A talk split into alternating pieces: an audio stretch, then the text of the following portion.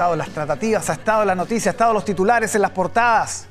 Presidenta del Partido Socialista, Paulina Odanovich, bienvenida. ¿Cómo está, senadora? Muy bien, Álvaro, muchas gracias. Tratativas que hasta ahora tienen un resultado incierto. ¿Cómo se gestaron? Conversábamos recién con, con Javier Macaya, el presidente de la UDI. Él estuvo con usted, con el presidente de Renovación Nacional. ¿Qué se ha sacado limpio de todo eso? Mira, creo que nosotros tenemos que hacer desde la política todos los esfuerzos necesarios para que este proceso prospere es cierto que se ha ido instalando un malestar, un desgano y una reticencia ciudadana y también desde la política. Los mismos expertos, los consejeros están un poco desanimados, diría yo, de esforzarse en buscar el diálogo y el acuerdo y no lograrlo. Pero creo que es bien importante que quienes somos actores políticos no bajemos los brazos, lo dije frente a los presidentes de partido de la alianza de gobierno, lo dije en la mesa de mi partido el día lunes y es con ese sentido que hemos estado teniendo distintas conversaciones y acercamientos con todos los actores políticos. Sí, ahora, em, ¿este acercamiento pasa a su juicio por dejar fuera al Partido Comunista Frente Amplio? Yo creo que cuando buscamos acuerdos tienen que ser transversales. No se puede eh, dejar afuera un sector importante de las fuerzas políticas del país, como tampoco a los republicanos. Yo creo que un acuerdo eh, para que esta constitución no siga representando solo un sector del país y sea lo suficientemente amplia, tiene que volver al origen de lo que fue esto, que fue un acuerdo amplio y transversal del que solo se restó el Partido Republicano y el Partido de la Gente llegamos a este, a este mm. acuerdo que se hizo realidad con, eh, finalmente con la reforma constitucional y luego eh, la fórmula manejada en la comisión experta creo que fue la óptima, desde los partidos republicanos hasta el Partido Comunista. Eso representa a nuestro país, eso es nuestro país. Fuerzas políticas diversas, de una tendencia y de otra, con un amplio centro, eh, con un partido socialista que es un partido de izquierda, con un partido comunista que ha estado dentro de este eh, proceso, porque se critica mucho al Partido Comunista, pero el Partido Comunista la verdad es que ha estado dentro del proceso y lo estuvo desde el primer momento, suscribió las 12 bases, que son el límite con el que han actuado los consejeros y eh, también la comisión experta. Entonces, yo creo que son bastante infundadas las críticas a la izquierda eh, durante este proceso y más bien las críticas deberán apuntarse hacia el Partido Republicano, que ha sido un partido tremendamente poco empático, que no se hace cargo de la realidad del país. Y yo escuchaba a Javier Macaya, dice, sí, mire, el proyecto acoge muchas de las cosas que a la ciudadanía le importan. Yo estoy totalmente de acuerdo con que hablemos de seguridad ciudadana, con que hablemos de distintos temas que se han ido incorporando en, esta en este Consejo Constitucional pero que no dejemos afuera a las mujeres, que no dejemos fuera distintas temáticas que dicen relación con los derechos sociales, que son el clamor de la ciudadanía en definitiva. Sí, yo decía acaparado portada, revisemos la de la segunda de esta semana que, generó muchas reacciones, que la, frase, claro, es muy llamativa, usted dice, la fantasía erótica de la derecha es que rompamos con el PC, pero claro, tiene un trasfondo político que es relevante que lo que usted está diciendo, porque uno entendería que lo que le están pidiendo de Chile Vamos es que hagamos el acuerdo nosotros nomás y deje el PC afuera, ¿así fue? Mire, más que de Chile Vamos, yo creo que estaba esa intención, como que dialogaran hasta el Partido Socialista. Y también, a lo mejor eh, desde la izquierda, también existe eh, una idea de que pudiéramos dejar fuera al Partido Republicano, pero la verdad es que dejar afuera a distintas fuerzas políticas que son representativas de nuestro país en mayor o menor medida, pero que tienen una fuerza y una representación, a mí no me parece una buena idea. Las constituciones deben responder no a partidos políticos. Yo lo dije, no quiero una constitución socialista, no quiero una constitución comunista, ni una constitución de Frente Amplio, yo quiero una constitución para Chile. Quiero una constitución que represente el amplio eh, marco de dificultades que tiene la ciudadanía y las garantías que le tenemos que dar como Estado a los chilenos y chilenas. Esa es la obligación de una constitución. Luego, tratar un sistema político distinto. Y yo estoy muy de acuerdo en que revisemos el número parlamentario. Por, de mi parte y del Partido Socialista no van a encontrar un impedimento para ello, pero revisémoslo en serio. Cuando se habló de una nueva y buena constitución, mm. quiero decirles que esta reforma que se pretende hacer al voleo, porque esa es la verdad, cuando se le preguntó a Eluchanz ¿Por qué eran 138? Dijo, bueno, podrían ser 137 o 139. Y hoy día lo dicen columnistas en el diario. Si eso hubiera ocurrido en la lista del pueblo o hubiera sido personas eh, de los pueblos originarios o, de otros colectivos representados en la, en la Convención Constitucional se habría hecho un escándalo. Como lo dijo el mundo de Luchanz, pasó piolita. Entonces, de verdad, si queremos revisar eh, el número de parlamentarios, revisémoslo en el contexto de cuál es la mejora para la ciudadanía. ¿Cómo hacemos ese redistritaje? Se le está otorgando al CERVEL una potestad que no, le es, no es competencia del CERVEL, mm. creo yo. Eso, el redistritaje se hizo anteriormente en el Congreso con estudios serios porque finalmente lo que estamos afectando es la representación popular y eso es muy serio. Entonces, ¿queremos bajar el número parlamentario? ¿Es necesario? Lleguemos a un acuerdo, pero de verdad, en serio, veamos el tema del redistritaje. ¿Y usted tiene una cifra? Es que no es un tema de cifras, Álvaro. Yo creo que lo que ¿cuál es el sentido de esa norma? A mí me gustaría apuntar a eso. ¿Queremos hacer más representativo o queremos volver al sistema binominal? Porque ya tenemos binominalizado en senadores varias regiones del país, seis por lo menos. Entonces, ¿queremos binominalizar todo el país? Bueno, entonces, sinceremos cuál es el objetivo de la norma. Eh, rebajar eh, eh, gastos. Yo creo que la democracia requiere también ser considerada en, en, las partidas del presupuesto nacional. Y no podemos, con liviandad, decir, mire, es bueno tener menos políticos, porque la verdad es que además lo dice una persona que fue presidente de la Cámara de Diputados.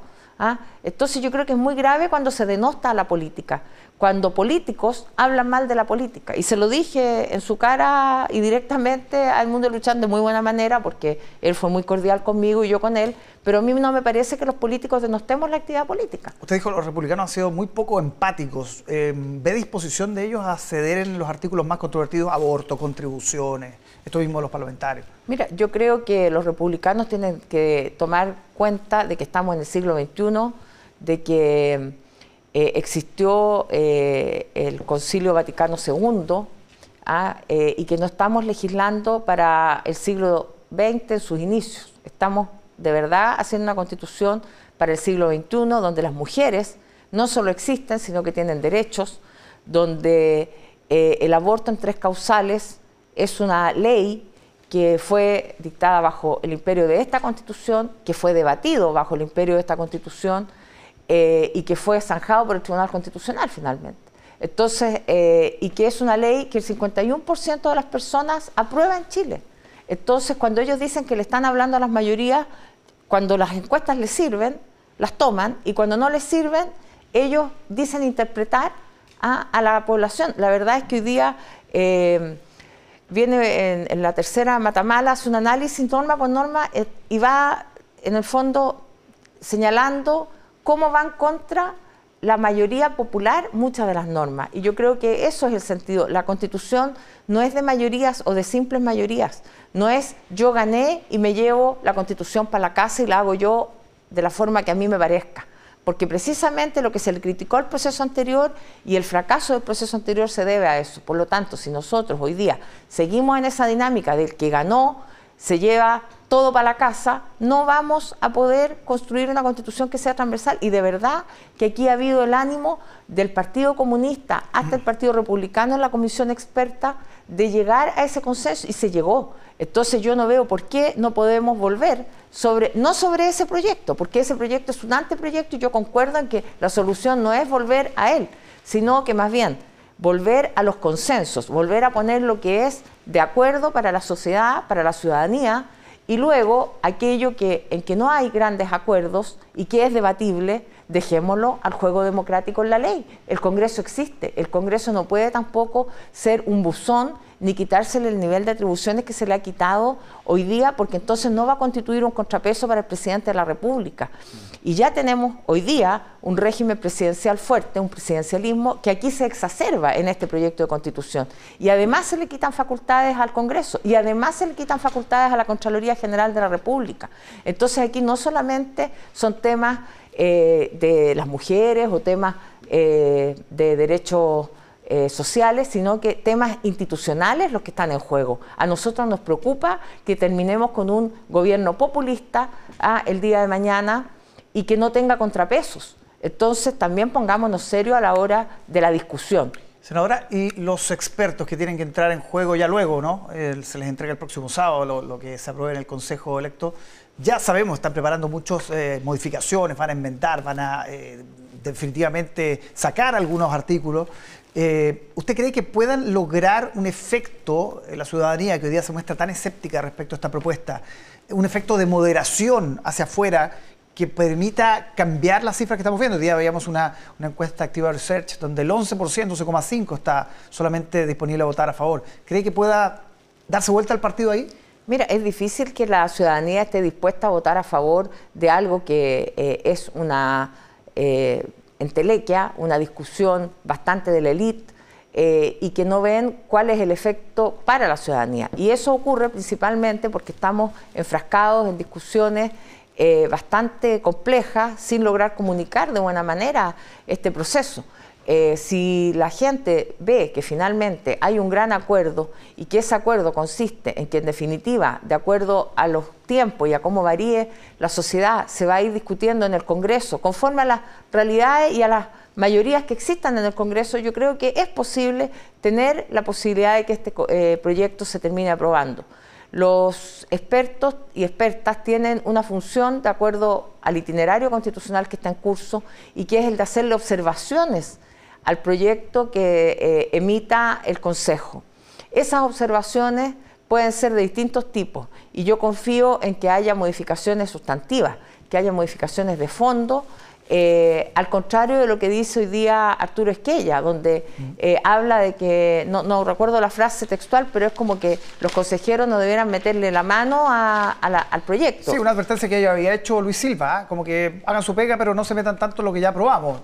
Sí, pero la verdad es que eso va contra lo que se acordó. Totalmente. Eh, va contra lo aprobado y va contra las facultades que tiene el Consejo Experto. Entonces a mí no me parece que comunicacionalmente se instale de esa manera, porque la verdad es que el Consejo, eh, perdón, los expertos tienen funciones definidas y que precisamente consisten en hacerle observaciones que no están señalados de qué tipo son al proyecto. Y yo confío en que así sea y que logremos en ese contexto eh, ingresar aquellos temas que son importantes, como he dicho, corregir el tema de la Contraloría, del Tribunal Constitucional. Por ejemplo, ayer se aprobó una norma en que basta una declaración de un tribunal penal respecto de una persona, eh, respecto de que eh, se le señale como una persona violentista, eh, para que toda la organización sea declarada inconstitucional por el Tribunal Constitucional sin forma de juicio. Entonces a mí como abogada me parece que eso es una aberración, porque podemos discutir si es necesario eso, puede mm. serlo, pero que no exista forma de juicio, eso no lo hemos visto, creo, nunca en un ordenamiento jurídico chileno, salvo en el artículo octavo eh, de la Constitución de Pinochet que fue derogado. Oiga, senadora, ¿y este plan B de llevar el anteproyecto al Congreso, Javier Macaya lo descartaba plenamente? ¿Qué piensa usted? Yo creo que dos cosas. No es el momento hoy día de pensar en plan B. Nosotros tenemos un proceso en curso y le debemos respeto a la institucionalidad, le debemos respeto a nuestra constitución y a los consejeros y a los expertos que están trabajando hoy día en este proyecto.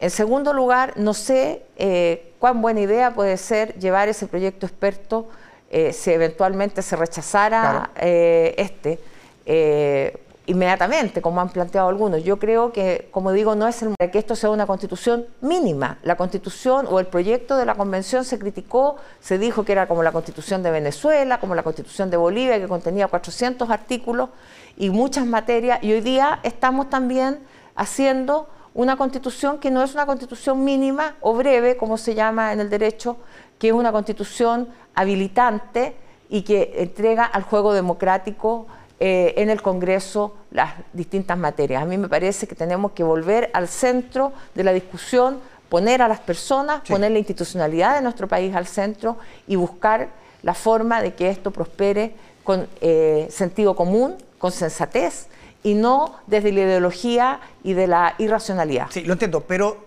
¿qué pasa? Estamos cerca ya, todo esto agarra un ritmo vertiginoso de aquí al 17 de diciembre. Si se rechaza, ¿qué se tiene que hacer? Es que, mira, yo no, no no soy partidaria de hablar hoy día de esa posibilidad, porque de verdad creo que enturbia el proceso y pareciera ser que estamos buscando otras alternativas y no haciendo los esfuerzos porque este proceso tenga un buen final. A mí me parece, lo, dijo Macaya hace un rato, eh, que hay personas que no van a estar por una tercera posibilidad.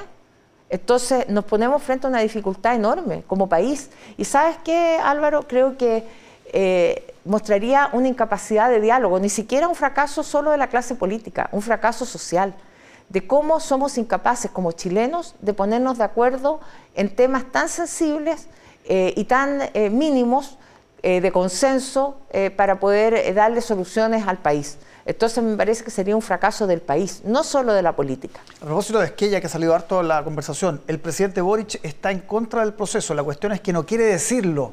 Eso está planteando. Bueno, yo creo que, es bastante complejo que Arturo Esquella le, le, atribuya intenciones al presidente cuando la única intervención o comentario que él ha tenido en esto, primero, la primera intervención que tuvo fue en encargar que se hiciera este, eh, habilitara una vía para tener un nuevo proceso constitucional y ahí nos jugamos eh, varios porque esto existiera y fuera posible. Dentro de eso no estuvo el Partido Republicano, hay que decirlo claramente. Y en segundo lugar, el presidente intervino la semana pasada requerimiento de la prensa y señaló que él estaba porque se buscaran todos los acuerdos lo más amplios posible. Y creo que eh, el gobierno ha sido claro en que no va a intervenir. La ministra Toa dijo que el gobierno no llamaba a votar. Eh, el ministro Elizaldo hoy día también claramente señala que es la responsabilidad de otros actores políticos. Por lo tanto, yo creo que más bien se está buscando torear al gobierno eh, en un tema en que antes se le pidió absoluta presidencia. Claro. Eh, imprimir, imprimir digamos, publicaciones de la propuesta, eso sí, ¿no? Bueno, yo creo que eso es parte de la información y tal como se hizo en el proceso anterior, creo que será, ocurrirá lo mismo en este proceso. Bien, hablemos del mm, veto a la ley de usurpaciones que genera tanta molestia, usted lo ha, escuchado, ¿no? En la oposición. Eh, la derecha dice, definitivamente el gobierno cedió al Partido Comunista en esto, sobre todo con el tema de dejar en el criterio del juez la posibilidad de aplicar multas cuando son tomas no violentas. ¿Qué le parece a usted eso? Lo que yo entiendo es que aquí hay un tema de fondo y principal que lleva al veto y es la intransigencia que hubo durante toda la discusión de este proceso, de esta ley. Eh, yo soy parte de la Comisión de Seguridad y puedo dar fe de que el gobierno por todas las vías trató de convencer eh, y de mostrar la evidencia de que se estaba llevando a una peligrosa posibilidad de autotutela. Cuando se ingresó la posibilidad en el proyecto, entendiendo que hay complejidades eh, frente a los delitos de usurpación eh, para recuperar los terrenos y que hay una, una dificultad para las policías de actuar, el gobierno ingresó este proyecto y se recordemos que se lo encargaron a el, digamos, el trabajo prelegislativo al senador Quintana y al senador García Ruminot de la Araucanía, ambos. Bueno, y en base a eso se ingresa este proyecto donde se facultaba a las policías eh, para que pudieran hacer ingreso en cualquier momento y por lo tanto se volvía, para ellos se entendía que el, el delito es de ejecución permanente.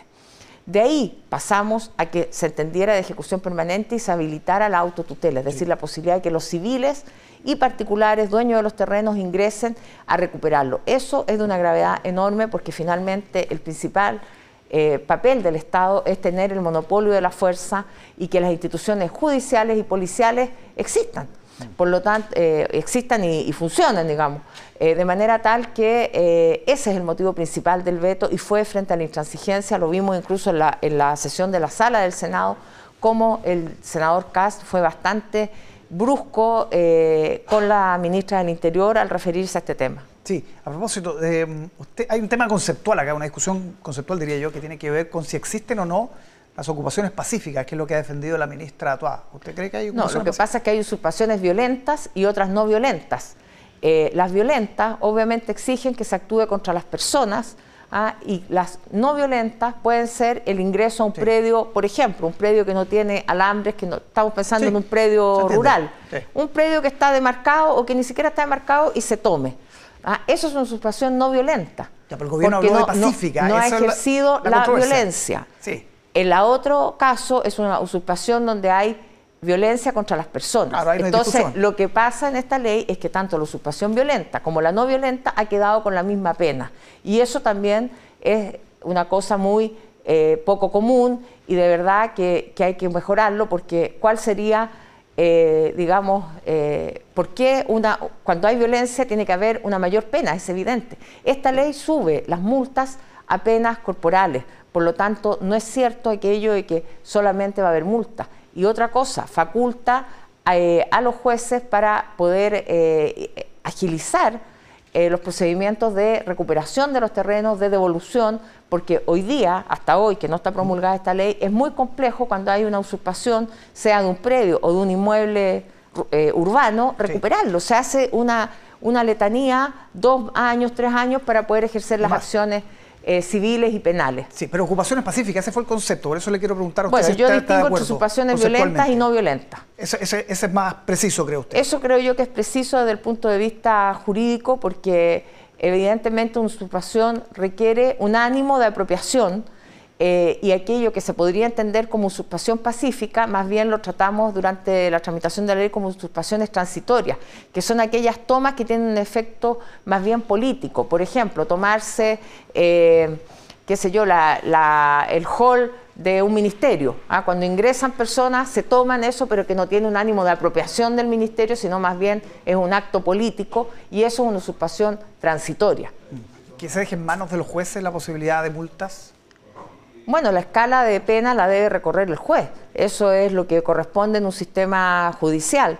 Eh, eh, normal, digamos. no es lo que dice la derecha. La ah. derecha dice se tiene que obligar al juez para no depender del criterio, para que no pasen cosas como, no sé, Narica. Lo que pasa es que, claro, es que ahí hay una discusión de fondo, que es la escala de penas y el marco de penas. Si es un marco rígido o tenemos, como es el común dentro de nuestro derecho penal, un marco que queda entregado a los jueces la determinación de la pena. A mí me parece que eh, ahí ya es una discusión mucho más amplia que la de esta ley y, por lo demás el marco rígido, como el caso de la llamada ley Emilia, ha sido declarado inconstitucional en muchos casos, eh, inaplicable por inconstitucionalidad ese marco de pena, de manera tal que volvemos siempre a lo mismo, que es cuando vamos a discutir en serio un código penal eh, moderno para el siglo XXI, con penas, claro, porque finalmente también tenemos un descuadre de penas. A veces delitos muy graves tienen penas menores que delitos de menor gravedad y eso es porque hemos ido parchando las leyes, hemos ido arreglando en el curso de los años y no hemos logrado tener una discusión integral acerca de cuáles delitos son más importantes, si los delitos contra la vida o los delitos contra la propiedad. Sí.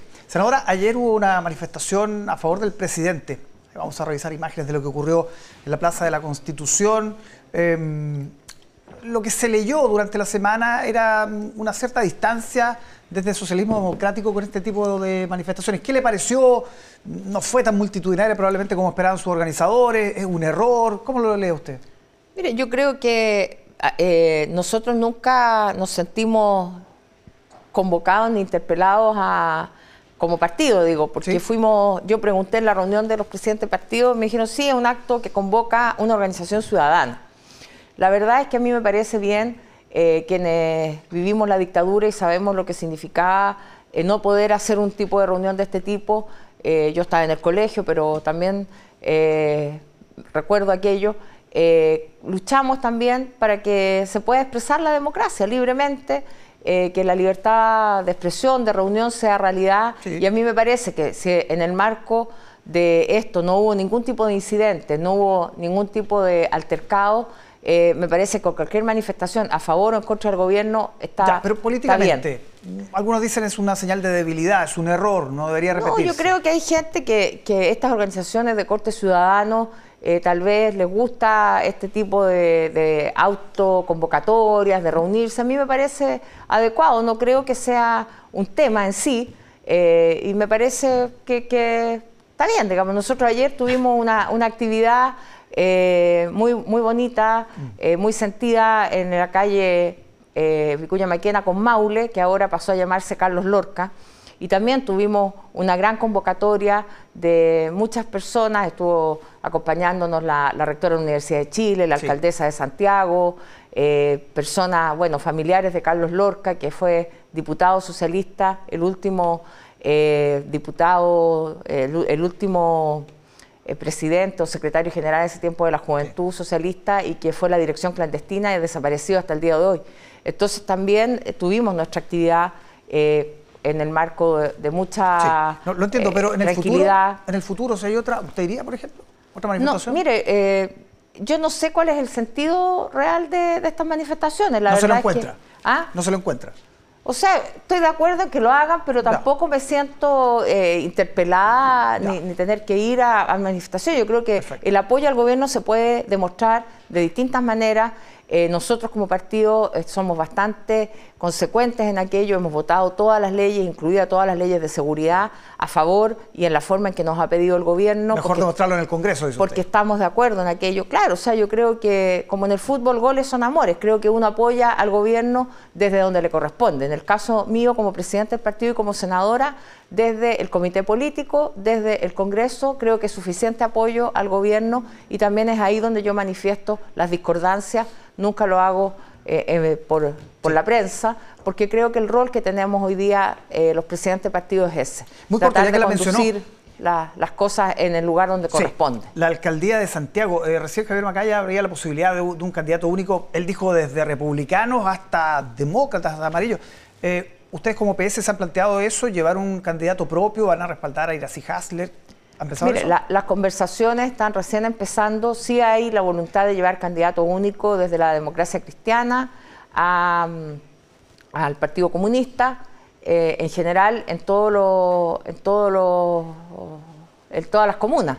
Por lo tanto, pero no hay todavía nombres eh, ni, hay definiciones tomadas eh, por el momento. Perfecto. Senadora Paulina Dodanovich, muchísimas gracias por acompañarnos. Muchas gracias, muy buenos Aquí en Mesa Central, que esté muy bien. Buenos días. Y en Toyota, el camino a la carbono neutralidad